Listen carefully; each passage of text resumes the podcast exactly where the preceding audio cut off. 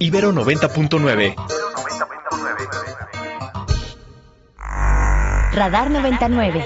Regresamos. 8 con 38 minutos y vámonos con Mariana Campos, coordinadora de gasto público y rendición de cuentas de México Evalúa. ¿Qué tal Mariana? ¿Cómo estás?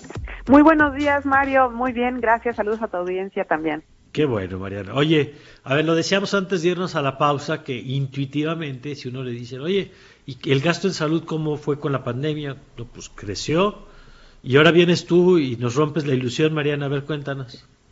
Pues sí Mario, vemos que las prioridades del gasto preocupan no siento que reflejen lo que los ciudadanos quisiéramos. Pues el, gasto al primer trimestre de marzo de este año eh, fue menor al del mismo periodo del año pasado y también fue menor a lo que se había aprobado en el presupuesto. A ver, ¿y esto cómo se explica que haya, entiendo que el que se pruebe, el que se gaste menos de lo aprobado es lo que llamamos subejercicio, ¿no? ¿Y, cómo se explica un subejercicio en salud en el contexto de los hospitales? Eh, digo, más allá de que si, además tuvimos enero el peor momento de la pandemia, me parece, ¿cómo se explica esto? Fíjate, Mario, que estamos viendo con preocupación que hay unos cambios en la redistribución del gasto, ¿no? Y lo que estamos observando es que hay algunos programas presupuestarios que se están deshabilitando, programas que han sido muy relevantes en el pasado, como el de salud materna, sexual y reproductiva. Un programa que financia la atención del embarazo de mujeres que no cuentan con seguridad social, eh, que también financian el cáncer de mama, por ejemplo, para este tipo de mujeres. Y eh, está quedando deshabilitado. El, el programa tuvo un recorte de 95% en relación a lo que se había aprobado, entonces prácticamente no ejerció recursos. Eh, estamos viendo también que el programa de vacunación, el del programa de vacunación, también está quedando deshabilitado. Eh, Pero deshabilitado quiere decir que no le están asignando recursos. Así es, porque se está concentrando el gasto en un programa nuevo que trae esta administración, que eh, se llama el, el programa de atención a la salud y medicamentos gratuitos para población sin seguridad social. Y este programa no está, o sea, compensando esos eh, recortes que vemos. Entonces, estamos en una situación en la que nos preguntamos, bueno, ¿y ahora cómo le vamos a dar seguimiento a estas necesidades de atención a la salud? creemos que se está creando opacidad y, eh, y no se está compensando completamente el recorte que se ve en estos programas. ¿Y qué se hace con esta información? Porque hay una parte, por supuesto, y es la importancia, me parece, de las organizaciones de sociedad civil, de registrar esto, analizar los documentos públicos, ponerlo en la conversación. Pero eh, ¿no le tocaría, por ejemplo, a la Cámara de Diputados también entrar a una discusión más amplia sobre esto, en tanto que la Cámara es la que termina aprobando el presupuesto, por ejemplo? Totalmente, Mario. Esto nos muestra que en la práctica eh, la toma de decisión no opera como eh, debiera en una democracia, ¿no? Y debiera en función también de nuestra constitución. Es decir, eh, quien lleva mano en los temas de presupuesto en una democracia es, por supuesto, el Congreso, en este caso la Cámara de Diputados, pero bueno, pues no sucede en la práctica. Hay una mayor, mayoría que tú sabes que apoya como casi sin preguntar nada al presidente.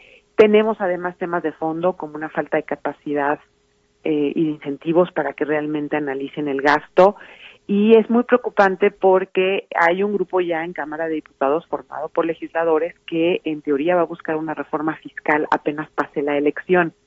Entonces creo que esto nos tiene que, encender los focos rojos porque eh, no tenemos los mecanismos de, contrapeso adecuados.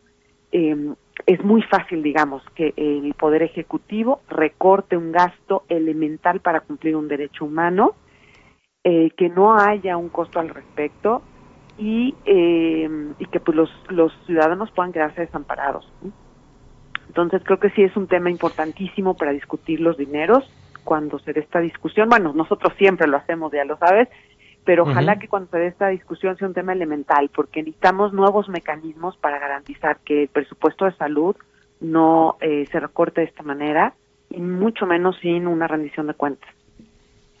Es que la parte que me parece más delicada, eh, primero pues, sobre programas específicos a los que se le están quitando recursos, que hay que entender que cuando hablamos de salud hablamos de personas concretas, o sea, no, eh, evidentemente el gasto público es importante en todo, pero no es lo mismo los efectos que pueda tener una carretera que no se le dio el mantenimiento a lo mejor un año, que un programa de vacunación, que las consecuencias pues, son mucho más inmediatas y graves, digamos.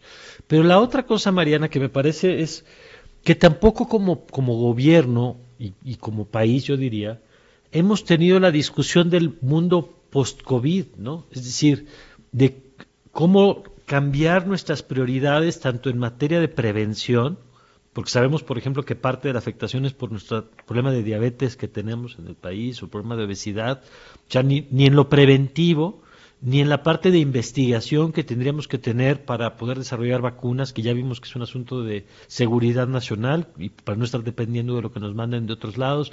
Es decir, parecería que no pasó la, la pandemia por aquí, ¿no? Bueno, ahí, ahí hay un tema que aclarar, Mario.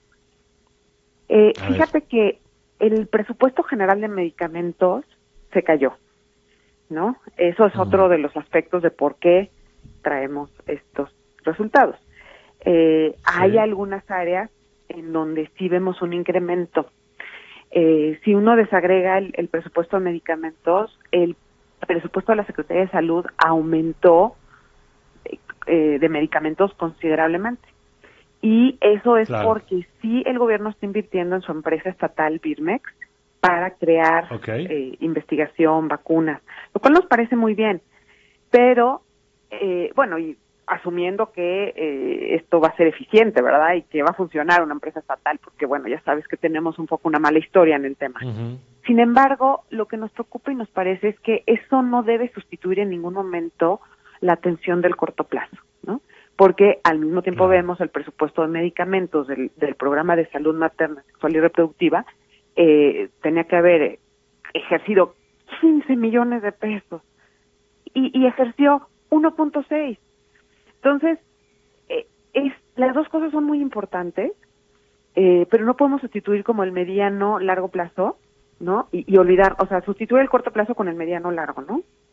Eh, porque, pues, ¿qué va a pasar con los medicamentos de la atención al embarazo, ¿no? O qué va a pasar con los medicamentos del cáncer de mama, de las mujeres que el día de hoy no necesitan. Sí, sí. De acuerdo.